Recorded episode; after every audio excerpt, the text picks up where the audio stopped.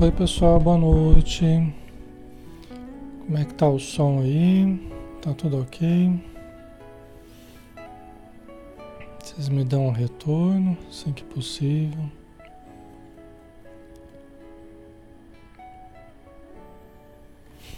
Muito bem, né? Boa noite a todos, um abraço. Sejam bem-vindos. Tá ok, né? Tá jóia. Obrigado, pessoal. Obrigado. Muito bem, né? Vamos começar, vamos fazer nossa prece, né? Para iniciarmos o estudo da noite. Né? Já estamos chegando à nossa hora, né?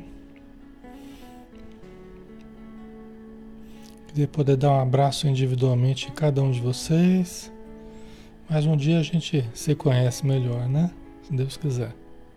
A gente se aproxima mais aí. Então vamos lá, né? Vamos fazer a nossa prece, convidando a todos para nos acompanharem em oração. Senhor Jesus, que nós possamos aproveitar este momento e elevarmos ao máximo o nosso pensamento para sintonizarmos contigo e podermos aurir dos planos mais elevados a energia que necessitamos para o equilíbrio do nosso corpo e da nossa mente. Que tenhamos condição de acessar o inesgotável arcabouço de forças invisíveis, os mananciais invisíveis de Deus, das reservas da vida Podemos então assimilar essas forças saudáveis, positivas, que recompõem o nosso emocional, que equilibram o nosso mental, que harmonizam o nosso emocional e o nosso corpo físico. Muito obrigado, Senhor, por este momento. E também pedimos por todos aqueles que estão próximos a nós, diretamente ligados a nós, com quem convivemos diariamente, principalmente as pessoas que não gostam de nós, que elas possam receber das tuas, das tuas irradiações, possam receber das nossas energias, os espíritos necessitados em torno de nós, os obsessores, que todos eles possam ser abençoados, amparados, orientados socorridos em suas dores, em sua revolta, em suas necessidades, sejam elas quais forem. E que possam ver que em torno deles existem parentes queridos, mães, pais, filhos, maridos, esposas, que estão aguardando um momento de oração, um momento de de pensamento mais elevado para se fazerem visíveis, se fazerem sentidos. Então, que nós possamos auxiliar para que isso seja uma realidade. Muito obrigado, Senhor Jesus, por tudo e permaneça conosco mais uma vez. Que assim seja.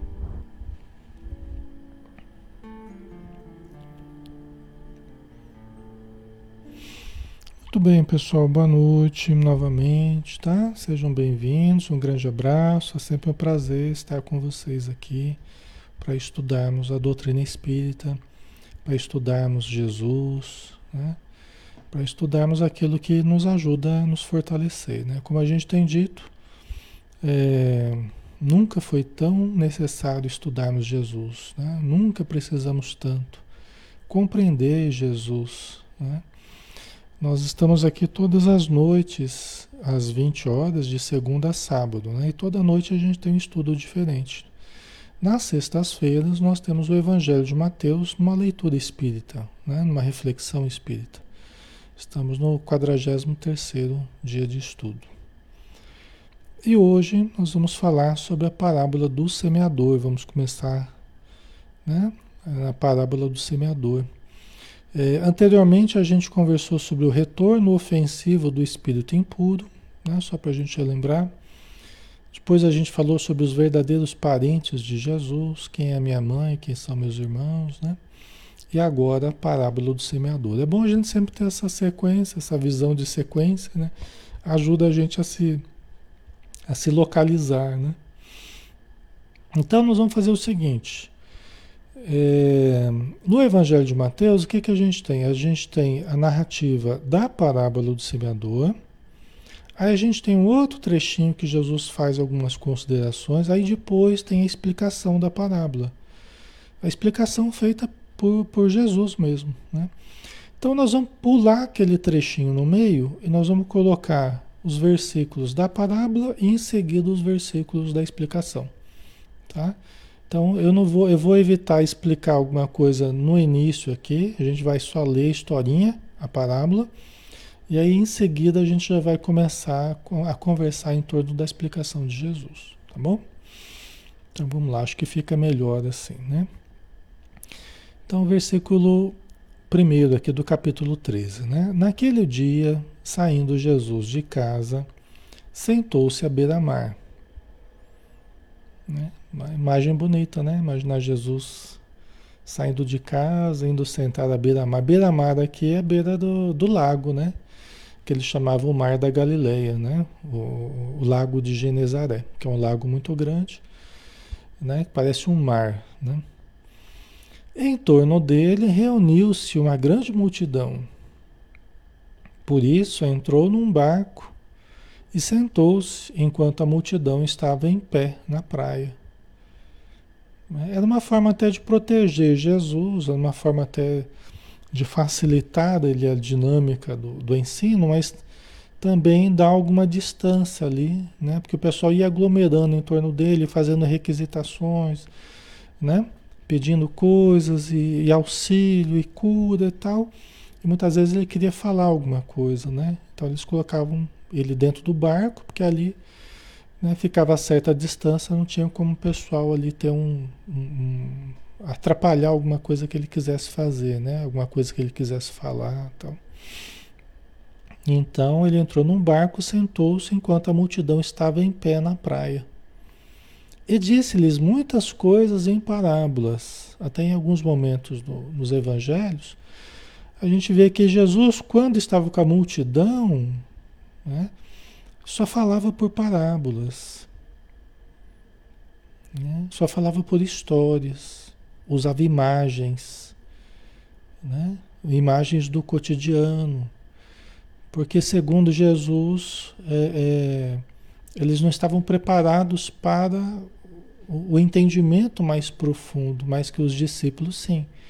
Então, quando ele estava a sós com os discípulos, aí ele explicava, ele discorria mais profundamente explicando as parábolas, né?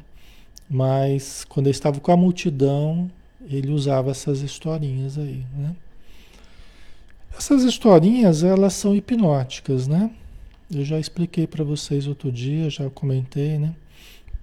Essas metáforas que ele usava, hoje a gente usa metáforas para tratar pessoas, né? No contexto da terapia, a gente usa metáforas também, né? É um dos recursos. Então, Jesus, como o psicoterapeuta excelente, né? o psicoterapeuta excelente, ele, ele usou esse recurso. Né? A Marta colocou, talvez porque fosse mais fácil a compreensão. Sim, usava elementos de fácil compreensão, né?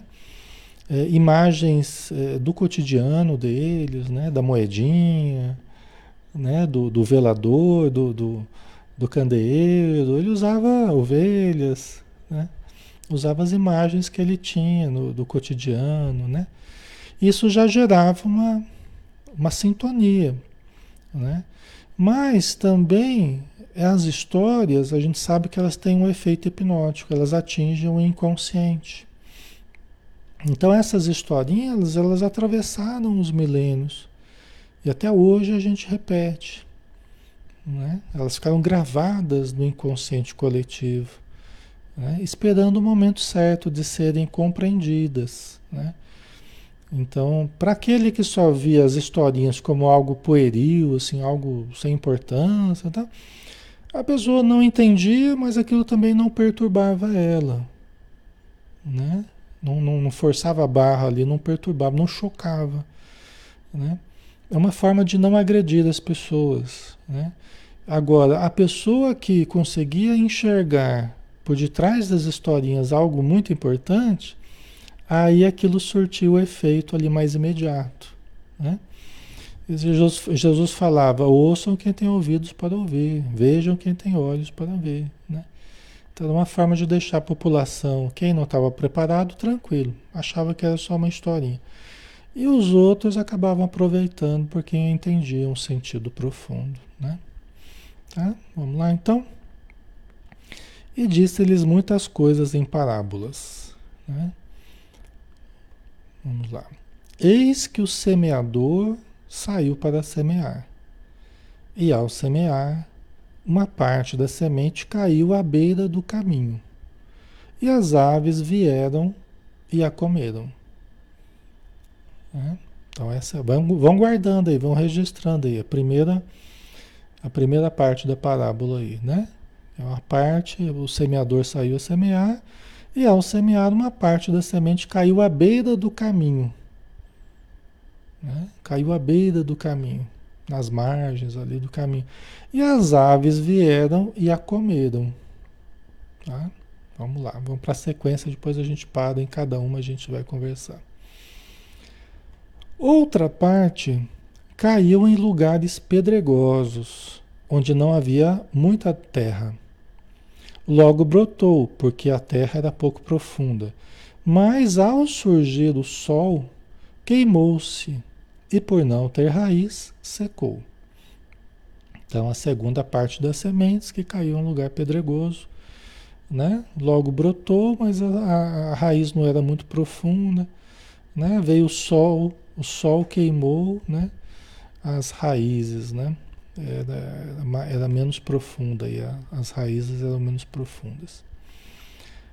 Aí a terceira parte, né? Outra ainda caiu entre os espinhos. Né? Quer dizer, uma parte das sementes caiu entre os espinhos. Os espinhos cresceram e a abafaram. Né? Os, espinhos, os espinhos cresceram e abafaram. Né? E vamos ver a quarta parte aqui. Outra parte finalmente caiu em terra boa e produziu fruto uma 100, outra 60 e outra 30. Quem tem ouvidos, ouça. Né? Quer dizer, na quarta parte aqui, algumas sementes que caíram em terra boa, produzindo é, é, é 100, né? 100 por 1, 60 por 1 e 30 por 1. Uma produção boa, né? Quem tem ouvidos, ouça. Né? Quer dizer, Jesus está dizendo, ó, tem aqui alguma coisa de sabedoria que é preciso ouvir além. Né? Existe o um enxergar além, existe o um enxergar pela visão e existe o um enxergar psicológico. Existe o ouvir pela audição e existe o ouvir psicológico. Existe o entender, né? O ouvir no sentido de entender, o enxergar no sentido de ver, além dos olhos, né? naquela visão profunda, naquela audição profunda. Né? Ok? Então, vamos lá, né? Agora vamos para, para a explicação, né? Aí vai lá para o versículo 18, você vê que tem um pulinho aqui, né? A gente, depois a gente vai voltar no trechinho que a gente vai pular, né? É só para ficar mais didático. Então, explicação da parábola do semeador, né? No Evangelho de Marcos, no Evangelho de Marcos, o, o, quando Jesus acaba a parábola do semeador, aí ele está sozinho com os discípulos, aí os discípulos falam assim, Senhor, explica-nos a parábola, né? Aí Jesus até se espanta, né? Jesus até se espanta e fala assim, como vós também, vós também estáis sem entendimento? Vós também estáis sem entendimento? Quer dizer, a multidão é compreensível, mas vocês também não entenderam a parábola? A gente vê que a parábola do semeador, só abrindo um parênteses aqui, né? A parábola do semeador, ela encerra a técnica das parábolas. Ela encerra a técnica dos ensinos de Jesus, porque ele é que era o semeador. Ele é que estava semeando, né? Então, essa parábola é a mãe das parábolas, porque é justamente o processo que ele fazia de semeadura né? Não só através das parábolas, mas através de todos os ensinos que ele, que ele forneceu. Ele era o semeador, né? Então é a mãe de todas as parábolas, né? A gente precisa entender essa parábola até ajuda a entender as, as demais, né? Ouvi, portanto, a parábola do semeador. Todo aquele que ouve a palavra do reino e não a entende, vem o maligno e arrebata o que foi semeado no seu coração. Esse é o que foi semeado à beira do caminho. Né? Vocês entendem? Então a primeira parte, né, que as sementes que caíram à beira do caminho vieram as aves e comeram, né? Vieram as aves e comeram. Aí Jesus está falando, ó, todo aquele que ouve, no Evangelho de Marcos você fala, quem semeia, semeia a palavra. Aqui ele não chegou a falar, né? Mas a gente sabe. No Evangelho de Marcos, quem semeia, semeia a palavra. Né? Aqui ele diz: todo aquele que ouve a palavra do reino, ou seja, os ensinos que ele está ensinando aqui, né? E não a entende, quer dizer, não chega a, a, a, a ser digerido por nós, a ser absorvido, porque não, nós não conseguimos entender. Né? Então aquilo não chegou a fazer parte de nós, né? Nós não, não, não nos apropriamos daquele conhecimento, de certo modo, né? Ok, chegou até nós, mas ficou meio à margem, né? Ficou meio à parte, né? Ok? Né? E aí o que acontece quando a gente não entende? Por quê? Porque os ensinos que Jesus traz são os ensinos libertadores são ensinos terapêuticos, são ensinos de renovação, são ensinos de prevenção, de mudança, de desobsessão, né? ok? De mudança vibratória em nós, se nós compreendermos e aplicarmos. Né? Ok, pessoal? Está fazendo sentido? Então, quando a gente ouve, mas não entende, não aproveitou aquele, aquele ensinamento, é como se assistir uma palestra na. Você assistiu uma palestra na, na casa espírita e depois do boa noite você não escutou mais nada, que você fechou o olho ali dormiu né, de roncar, né? Da esposa ficar cutucando. né? A esposa ficar cutucando, acorda fulano. Eu falando, dá uma, dá uma pescada, né? Dá aquela balançada. aquela olhadinha ao redor para ver se alguém estava vendo, né? Que estava dormindo. Então, assim, não aproveita, né? Perdeu o ensejo do aprendizado, né? Perdeu o ensejo de ouvir aquele ensino, né? Libertador e tal. Estava dormindo, né? É que nem Jesus chegar para perto, perto da gente e a gente tá dormindo, né? não é? Aí o que acontece? Aí vem o maligno, e o maligno aqui entendamos todo ser, entendamos todo ser que está às voltas ainda com o mal, com a má intenção, né? com astúcia, com a, a, a, de uma forma leviana, vem as entidades obsessoras, né? pode ser encarnados, pode ser desencarnados, e vem e arrebata aquela semente, né? Quer dizer, acaba tendo uma ação em nós, muitas vezes até, se a gente não entendeu direito, às vezes as insinuações dos espíritos inferiores, dos espíritos obsessores, acabam se contrapondo àquilo que foi dito a gente. A gente ouviu, mas não entendeu direito. Aí vem o contraponto dos obsessores e fala: não, isso aí não tem nada a ver, não, isso é bobagem, isso é conversa fiada, isso aí. é porque a pessoa não sabe o que ela está falando, tá? aí começa a desqualificar, né? É como se pegasse aquelas sementes e levasse embora. E como você não entendeu, então você não tem argumentos para contrapor mentalmente, né? As insinuações do mal. Né? Aí você vai lá no, no centro, lá, ou em qualquer templo, né? Aí chega em casa, alguém em casa fala assim, onde é que você foi? Você fala, ah, eu fui lá, assistir uma palestra. Então, né? Mas a pessoa pergunta, mas o cara ensina a ganhar dinheiro? mas ele, ele ensina a ganhar dinheiro? Falo, não, não ensina a ganhar dinheiro, ensina a gente a ser melhor, né? Mas aí a pessoa fica lá argumentando, isso é bobagem, isso é perda de tempo tal. Então, são essas aves, né? Que quando a gente está fraco no nosso entendimento, no nosso argumento, na nossa convicção, a gente não entendeu direito, qualquer coisinha às vezes mexe com a gente. Qualquer coisinha balança a gente, né? Às vezes as pessoas ouvem alguma coisa, um ponto teórico do evangelho, aí mas aquilo não ficou bem bem fixado, né? E aí qualquer outra opinião contrária já tira aquilo da nossa mente. Parece que é uma coisa ruim, né? Então arrebata aquilo que foi semeado seu, no seu coração. Esse é o que foi semeado à beira do caminho, né? Tá? É a primeira parte aí, né? O que foi semeado? Aí Jesus continua explicando, né?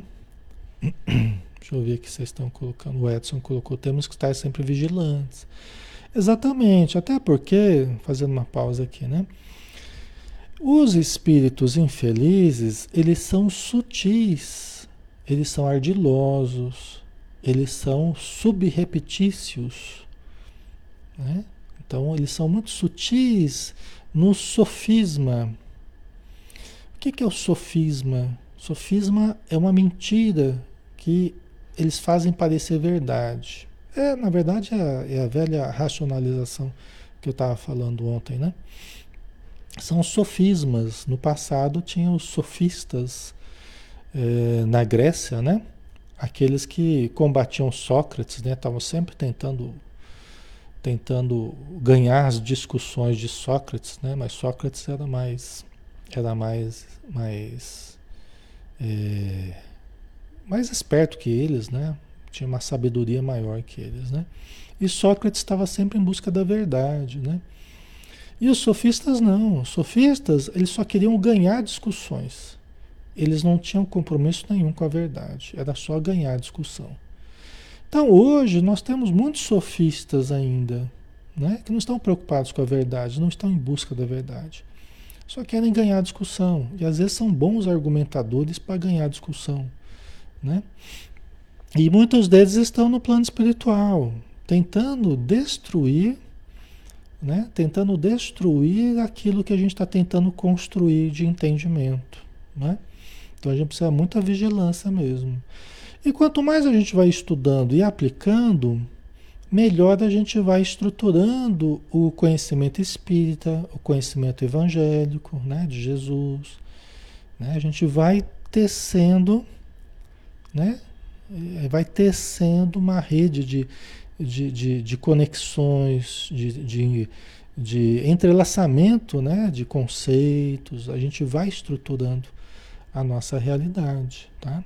para que a gente tenha uma fé é, realmente robusta, para que a gente tenha um entendimento que suporte a, a essas adversidades. Né? Eu vejo com muita tristeza, às vezes, assim, eu vi muito, né, e, e, e vejo ainda, às vezes as pessoas vão para a universidade e porque elas não estão com uma bagagem, até espíritas mesmo, né? às vezes vão para a universidade porque não estão muito bem estruturados no conhecimento espírita, nem no conhecimento cristão, no conhecimento é, espiritismo e cristianismo é a mesma coisa, mas no conhecimento de Jesus, melhor dizendo, né? Do, do evangelho, né, de Jesus, tal.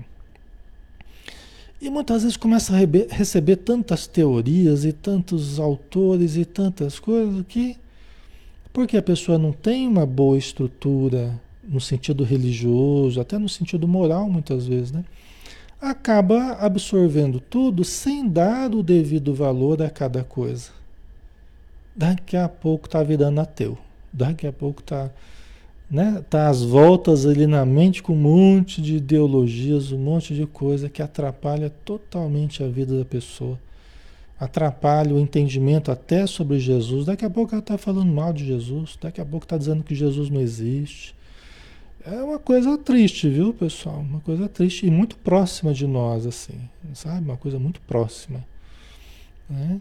É, são essas, essas aves aí que vão comendo as, as sementes, né, à beira do caminho, tá? É uma infelicidade, né? Isso aí. Daqui a pouco o pessoal tá às voltas com droga, né? E outras coisas. Então, é, é triste, né? Mas às vezes é a falta da estruturação da fé. É a falta da estruturação, do entendimento, da prática, inclusive, da fé, né? Na, na, na parte teórica, na parte prática, né? Aí acaba pegando qualquer coisa, é, qualquer teoria, qualquer já passa a ser verdade e o que e, a nossa estrutura aqui, né, do, do, conhecimento espírita, da filosofia espírita, da ciência espírita, vai sendo deixado de lado, como se fosse uma mentira, uma bobagem, né? Então é uma pena, mas eu tenho visto muito isso acontecer, tá? Né? E não era para ser assim, não era. Entendeu? Não era para ser assim, né? Assim, acontece porque nós somos ainda precários, né? Na nossa, na nossa estrutura, né? Mas nós podemos cuidar, né? Dos nossos filhos, dando uma estrutura melhor, uma evangelização. Mas depende do aproveitamento deles, né? Nem sempre eles aproveitam como seria o desejável, né? Então, ok.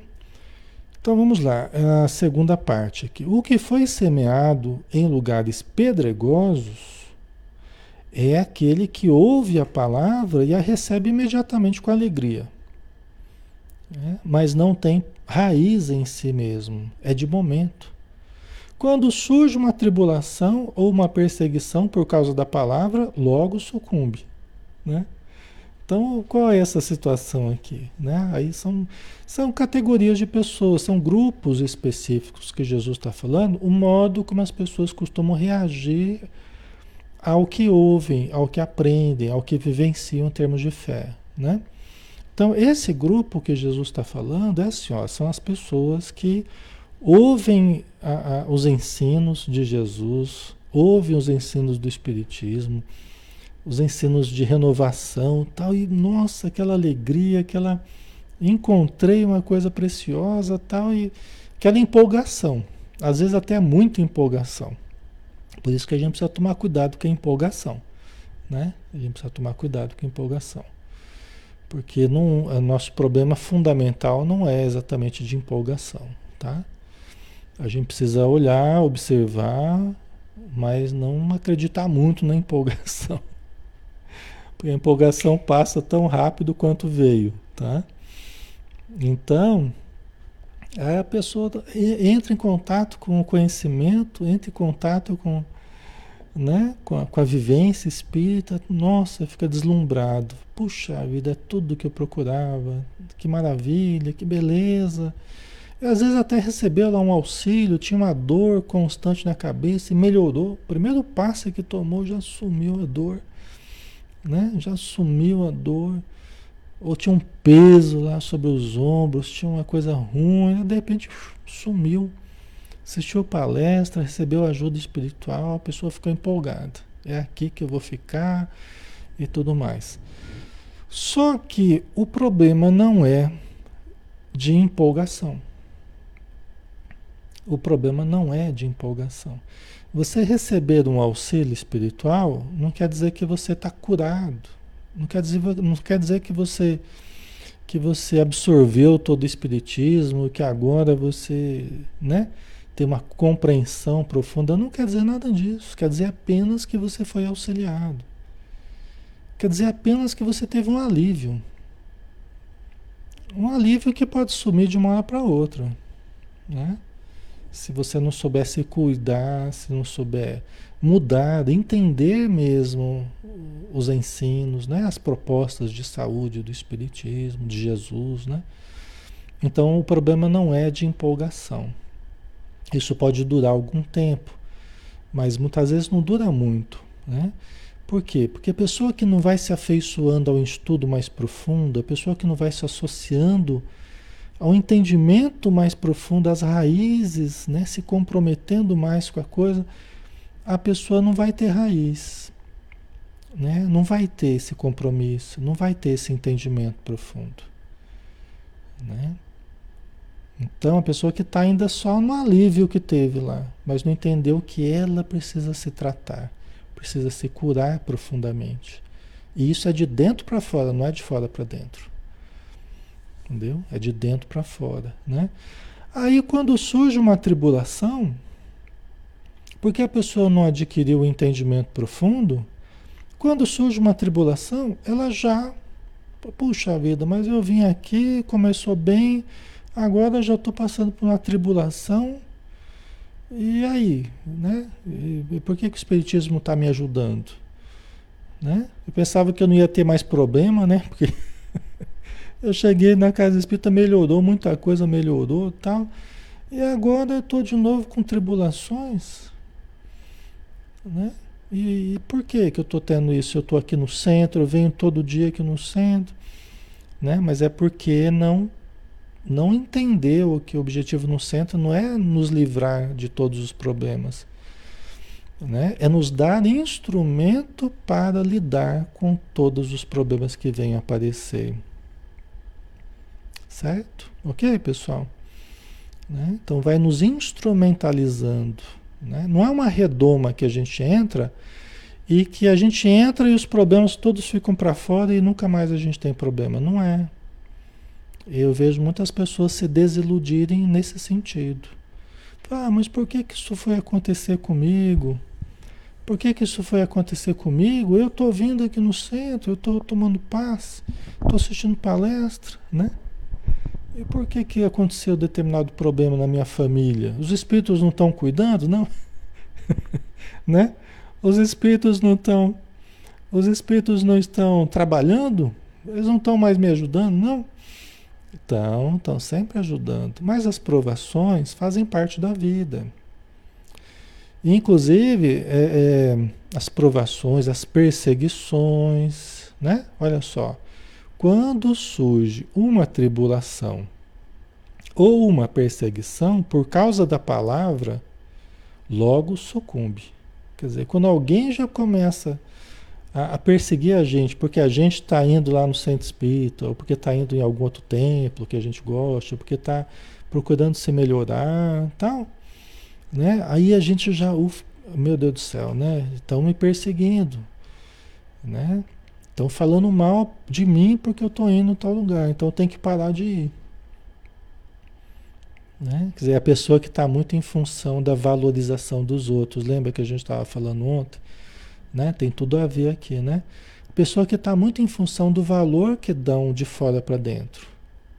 Então, se eu estou indo a um certo lugar que a pessoa não quer, que ela não gosta, já começa a falar mal de mim. E eu, inseguro, eu fico, meu Deus, a pessoa está falando mal de mim, estão comentando porque eu estou indo no lugar lá, lá no centro, né?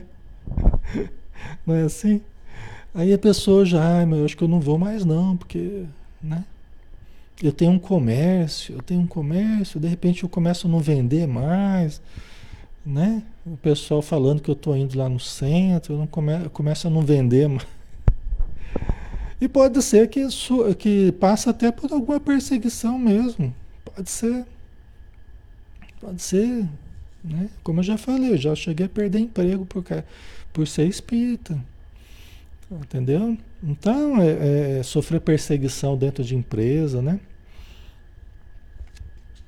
por ser espírita. Então pode ser que aconteça mesmo, né? não é?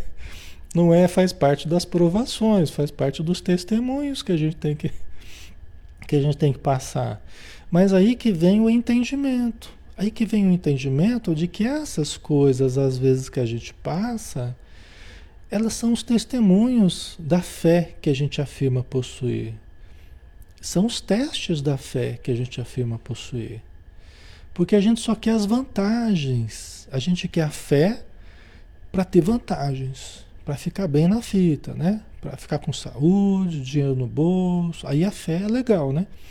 Mas a fé, a grande função da fé, não é exatamente produzir vantagens para nós. A grande função da fé é nos dar estrutura para entender, às vezes, as desvantagens que a gente leva na vida prática.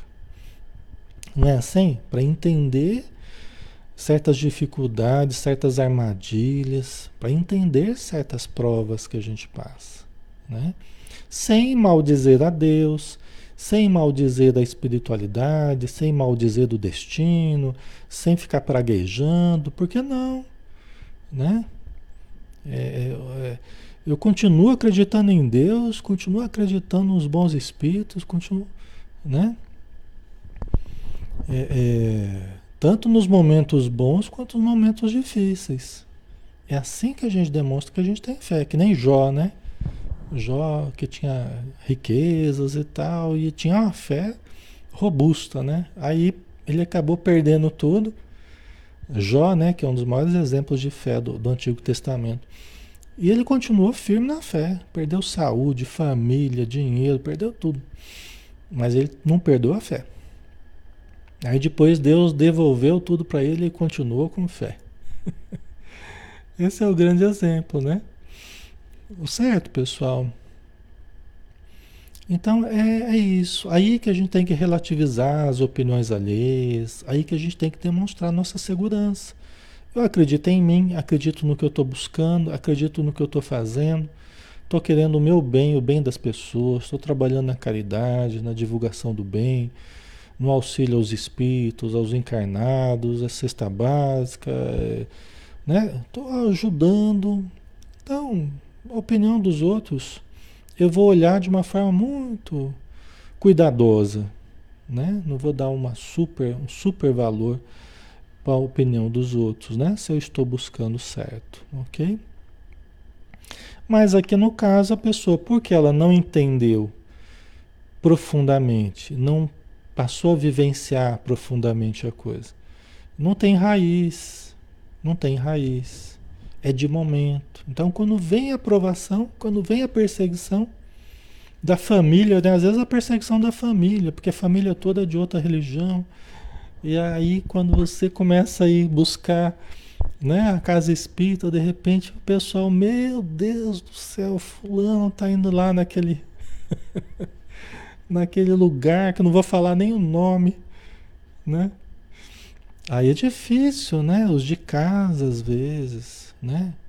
A família que a gente gosta, que a gente ama, às vezes começa essa essa perseguição, né?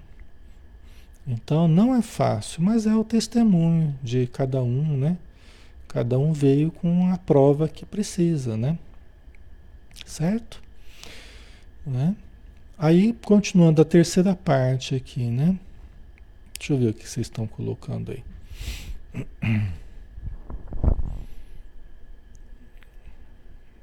A Juliana colocou, ah, é a minha, essa é a minha. Questão da família, né, Juliana?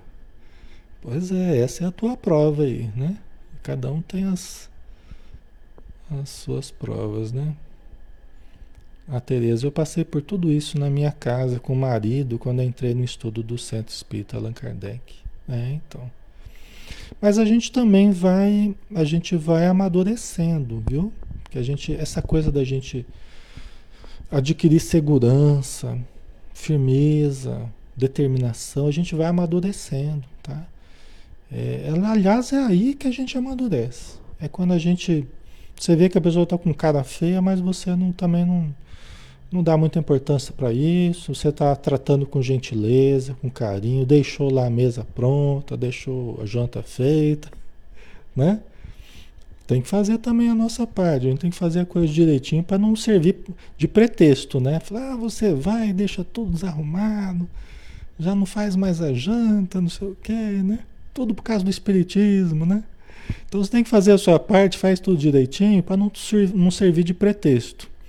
Né? Mas aí segue adiante, vai em busca do que você acha que tem que buscar. né? com amor no coração, perdoando aqueles que não compreendem. É o exercício de perdão, né? perdoando aqueles que não compreendem, relevando as ofensas que vem a receber.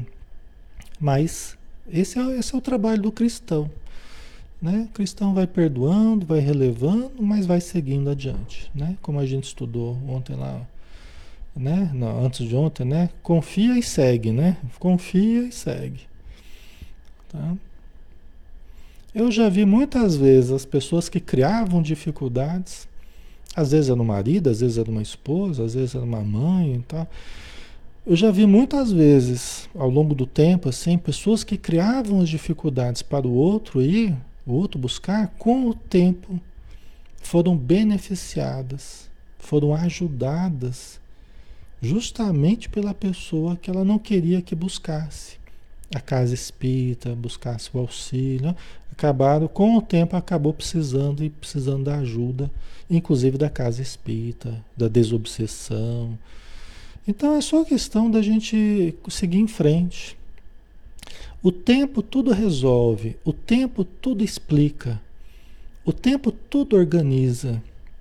É só a gente confiar na espiritualidade, tudo vai se organizando, tudo vai se resolvendo, tá? É confiar e seguir, né? A Maria Romeu, de minha fala que é coisa de macumba. e não é coisa de macumba, viu? Tá? O espiritismo é todo para o bem, é todo para o socorro, né? Então vamos para a terceira parte aqui, né? O que foi semeado entre os espinhos é aquele que ouve a palavra, mas os cuidados do mundo e a sedução da riqueza sufocam a palavra e ela se torna infrutífera. Então é um outro grupo. Ela não são grupos totalmente separados, né? Às vezes você vê elementos de um junto com o outro, aí só separou pra, é, didaticamente, mas, né? Separou mais ou menos assim para a gente entender, né? Mas esse grupo de pessoas que podemos ser nós em determinado momento, né? É, tudo aqui que foi falado podemos ser nós a estar tá errando, a estar errando, né? Nesse sentido, tá? Nas oscilações da vida, né? Então, as, as sementes que caíram entre os espinhos. Então, são aquelas pessoas que ouvem a palavra, os espinhos crescem e abafam aquela semente, né? O crescimento daquela semente. Então, você ouve a palavra, você ouve a palestra, você lê o livro, você vai no centro, participa da live, está gostando, está sendo bom, tal, até que não mexe na, na comodidade, até que não mexe no conforto, até que não mexe na, na, no passeio, até que não mexe na festa de, de casamento de alguém, ou de batizado, ou de é, de aniversário, porque o povo é, é, é, mestre também em criar festa em cima de festa. E às vezes a gente fica em função de festa, a gente não faz outra coisa a não ser de festa em festa, né? Às vezes não dá nem para assumir um compromisso no, no, na casa espírita ou com a mediunidade, porque é tanta festa, dependendo da vida social da pessoa, não faz outra coisa não ser em festa, né? E, e, às vezes a pessoa que tem mais dinheiro, é, às vezes dá uns presentes bons, né? A pessoa dá uns presentes. Aí que o povo chama mesmo para casamento, para aniversário, né? Porque sabe que a pessoa vai dar uns presentes bem, bem, bem legais, né? Então, assim, é, é o problema da acomodação, né? É o problema da acomodação, é o problema da. Né? Eu eu não eu não estou indo exatamente para transformar aquilo num, num, num, num, modo de vida, assim. Eu estou indo para me, me equilibrar mais ou menos, mas para viver a minha vida confortável. Não sei se vocês entendem, né? Eu quero usar o Espiritismo, Jesus, só para dar uma equilibradinha assim, Só para ficar mais saudável, ficar com a cabeça melhor, tal. Mas não tô assim afim de testemunho, não tô afim de, sabe, de sacrifício, não tô afim dessa coisa muito de, né, em função do próximo, essa coisa. Não tô lá muito assim empenhado nisso não, sabe? Né? Eu tô mais para ser servido do que para servir, sabe? não é assim? Eu tô mais para venha a mim o vosso reino do que, né? Então, aí as, as, as seduções do mundo, as seduções do mundo, né? A sedução da riqueza, o medo do que vão falar, porque eu sou da High Society, eu sou, né, sou dos clubes lá de Rota, de Lions, não sei o que, associação de não sei o que lá, né, só top ali, e aí eu fico sempre com medo, ah, eu não posso ficar me misturando muito, sabe? Esse negócio de ir em favela, ajudar, não tá legal esse negócio, né? Não tá muito no minha cara, não é muito a minha cara, né? Então, assim, o que acontece é que acaba sufocando, acaba sufocando aquelas boas iniciativas, né? Daquela, daquela ação espontânea, pura, caridosa, que deve estar livre dessas peias, livre dessas amarras do preconceito, as amarras da, de classe, de, de posição social. Tem que atravessar tudo isso, entendeu? Tem que estar livre. De, é, é, o ego, né? O troll colocou, né? Aí é o ego falando mais alto, exatamente. E se a pessoa não perceber que é o ego falando mais alto, ela não vai ter a vivência do self. O ego vai continuar mandando. O troll colocou muito bem ali. O ego vai continuar mandando na coisa. Né? Então aquilo não vai. Eu posso entrar no Espiritismo, mas o Espiritismo não entrou em mim. Eu só tenho o rótulo de espírita, até porque de repente é chique, né? Eu falo para as pessoas, ah, sou espírita, ah, é, nossa, tá. Né? A pessoa pode, pode ser bem vista, né? Para algumas pessoas assim, como uma pessoa que é caridosa, que, né? Mas aquilo não entrou dentro, né? Não entrou, né? É que nem a pedra que não que está seca por dentro, não deixou umedecer, não é aquela pedra porosa né? A gente entra no Espiritismo, mas o Espiritismo não entra em nós. A gente não se deixa moldar. A gente não se deixa moldar pela proposta espírita. A gente quer usar o Espiritismo como o Espiritismo de bolso, né? É, espiritismo prático, né? Assim, Espiritismo de bolso. Eu ponho no bolso, aí eu tiro a hora que eu quero, eu uso, ponho, volto pro bolso. Mas eu não quero transformar a minha vida numa vivência realmente espírita, né? cristã. Certo, pessoal? Ok? A Jéssica, o que é self? Self é o eu divino, é o eu profundo, é o espírito imortal, a gente pode dizer. É o que sobrevive à matéria, é o espírito imortal. Tá? É o self. Então, valorizar o que há de divino em nós, o que há de imortal em nós, e não as aparências exatamente. E não apenas o ego exatamente. Né? Os jogos dos interesses. Né? Então, a gente tem que relativizar tudo isso. Né? A Sandra Lonel, ser espírita não é fácil mesmo. Então, aí que tá, não é mesmo, né? Não é mesmo ser espírita. A gente vai né? É, tentando adequar a nossa vida para sermos cada dia mais coerentes com os ensinos espíritas, né? Por isso que a gente fala, o espírita ele quer sempre melhorar hoje mais do que estava ontem, amanhã mais do que hoje, né? A gente, a gente vai trabalhando para ser melhor a cada dia, né? Mas não é fácil, tá? Ok, pessoal? Tá fazendo sentido para vocês, né? Eu vejo aqui nessa situação, eu já vi várias pessoas assim, muito promissoras, com muito sentimento, muito potencial bom, às vezes mediunidade maravilhosa, mediunidade que poderia produzir coisas assim incríveis mesmo, né? no sentido doutrinário, assim, ajudando muita gente, mas não conseguiu, não tem conseguido devido às seduções do mundo, devido às comodidades, não consegue, é como se fosse um visgo que a pessoa prende a pessoa, a pessoa não consegue se desligar. É o visgo.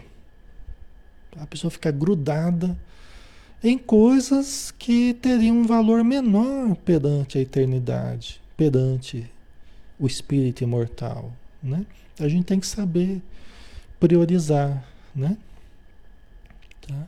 E às vezes perde excelentes oportunidades, né? E às vezes até a pessoa fez um, geralmente fez uma programação cuidadosa no plano espiritual antes de reencarnar, cuidadosa, estudou, fez promessas, promessas no sentido assim, olha, eu vou, vou descer lá, eu vou, né? Eu vou reencarnar, eu vou ajudar, vou fazer caridade, tal, né? E os espíritos dão todos os recursos, ajuda a família, dá saúde, traz um bom emprego, facilita, né, dentro da programação da pessoa, para que ela no momento específico lá, ela realmente cumpra com aquilo que ela que ela assinou no acordo lá. antes de reencarnar, no contrato de trabalho dela antes de reencarnar, né? Só que chega aqui, hora que pega o bem bom assim, né? Tá lá a família organizada, trabalho, saúde, tudo funcionando direitinho.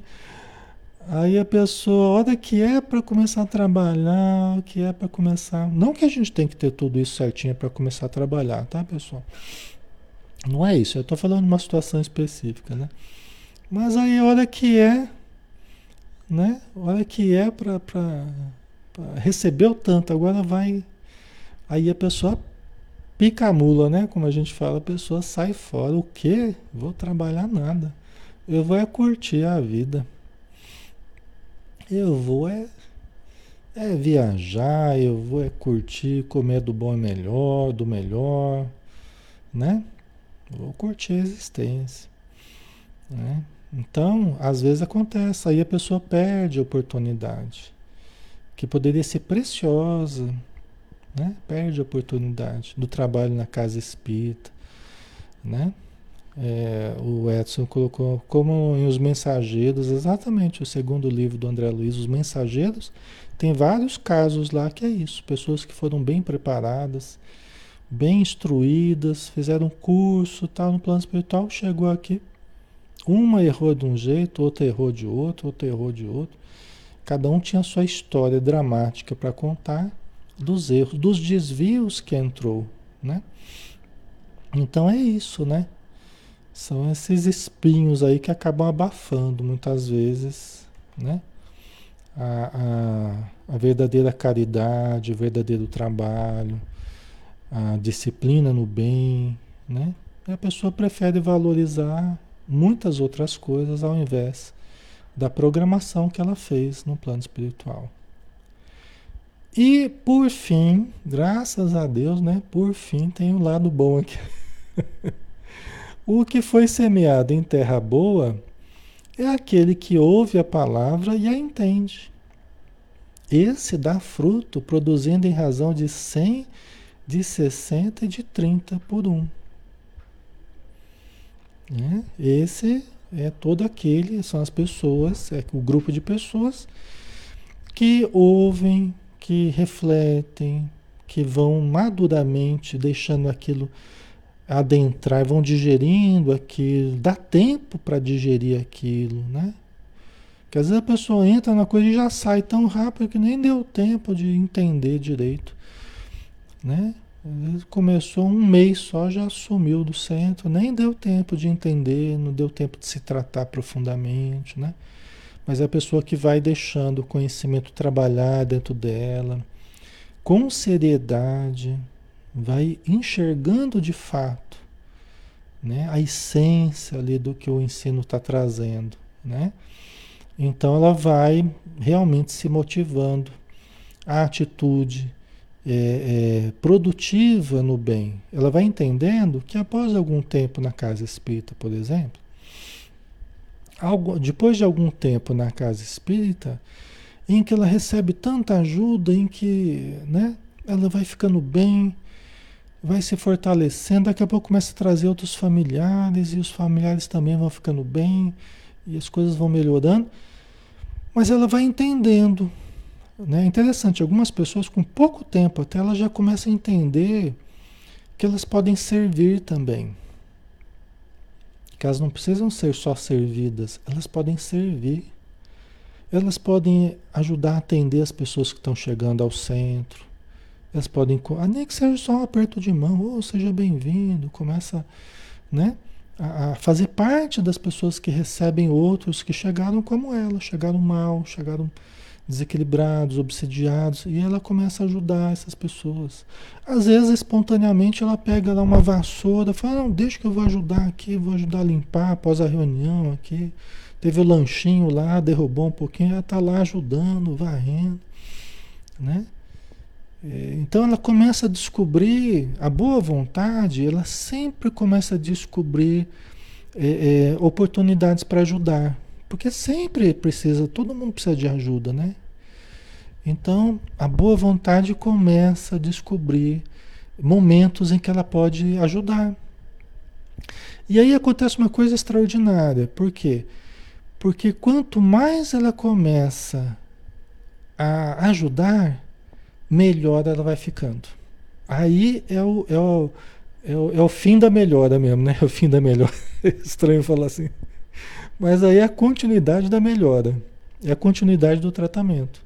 É quando ela percebe que quando ela vai saindo da posição só receptiva, de quem só recebe e nada dá, mas quando ela começa também a oferecer dela né, para as pessoas, ou para a casa espírita, ou para o templo que né, está participando tal, começa a se doar, começa a melhorar mais ainda. Porque há mais prazer em servir do que ser servido. Amar do que ser amado. Entendeu? Há mais prazer nisso. Há mais saúde nisso. Aí é quando ela vai continuando a melhorar, ela vai fazendo essa nova etapa né? do, do, do tratamento dela, entendeu? E na verdade é só etapas diferentes do tratamento, né? Mas é uma etapa importante, uma etapa importante essa, viu, pessoal? Essa é muito importante. Tá? É quando a gente começa a sair de dentro de nós para. Né? Uma coisa não exclui a outra. Né? A gente continua recebendo ajuda, continua aprendendo, continua absorvendo, mas também a gente vai doando a gente vai passando, a gente vai ajudando, né? Então são do, dois movimentos que a gente vai fazendo aí, tá? Ok, pessoal. É, é, vamos com tranquilidade, né? Vocês podem estar esperando, ah, mas como é que eu faço para ajudar, tal? Eu entendo, né? Nós estamos num momento específico, tal, mas com o tempo também a boa vontade ela vai né? Quando o trabalhador está pronto, o trabalho aparece. As coisas vão aparecer para vocês com o tempo. Tá? Pode confiar que na hora certa as, os, os convites, as possibilidades vão surgir para vocês. Tá? E isso será uma excelente oportunidade para exercitar o amor. O amor não é exatamente o que vem para nós, o amor é o que sai de nós. Né? Quando a gente ama, é o que sai de nós. Então, o exercício de amor, que é das coisas mais libertadoras para o self, né? Para todos nós. Certo, pessoal? Então, estamos na hora, né? Vamos finalizar. Graças a Deus, né? Chegamos ao final aqui. Deixa eu ver se terminou esse tópico aqui, só para a gente ter uma. É, terminou. Aí depois vem porque Jesus fala em parábolas, né?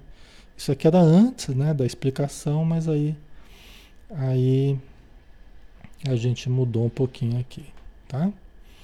Certo? Então vamos fazer a nossa prece final e para a gente encerrar. Senhor Jesus, grande é a nossa alegria de podermos estar contigo, bebendo das tuas palavras, dos teus lábios luminosos, água pura que jorra de ti e que mata a nossa sede para sempre. como tu mesmo nos disseste diante da mulher samaritana, diante do poço de Jacó. Então, que nós possamos continuar bebendo dessa água, comendo também do pão da vida e da luz do mundo, nos alimentando com o leite que fortifica os fracos, pois tu és a luz do mundo, o pão da vida e a luz do mundo. Tu és a bússola divina, tu és a porta que conduz ao Pai que possamos seguir, Senhor, os teus passos, seguir o teu norte, para galgarmos passo a passo a nossa redenção. Obrigado por tudo e que a tua paz permaneça conosco e que nós possamos permanecer contigo, hoje e sempre. Que assim seja. Muito bem, pessoal. Um grande abraço, obrigado por, pela presença de vocês, tá? E amanhã a gente está aqui de volta às 20 horas com ação e reação, tá bom? De André Luiz, todos estão convidados. Fiquem com Deus, pessoal. Até mais.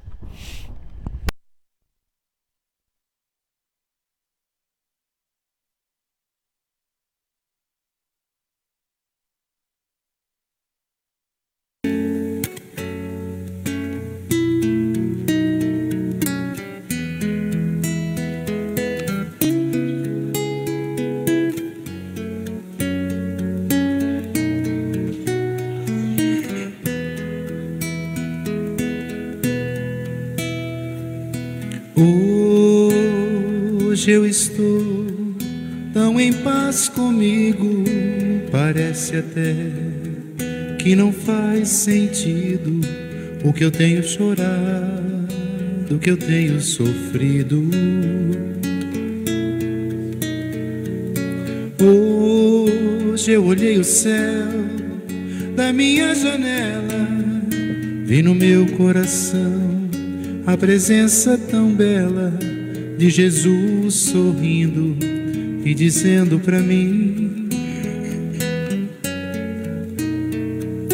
Vem, deposita em minhas mãos todos os seus problemas. Levante esse olhar, não chore, não tema, não perca essa fé que você tem em mim.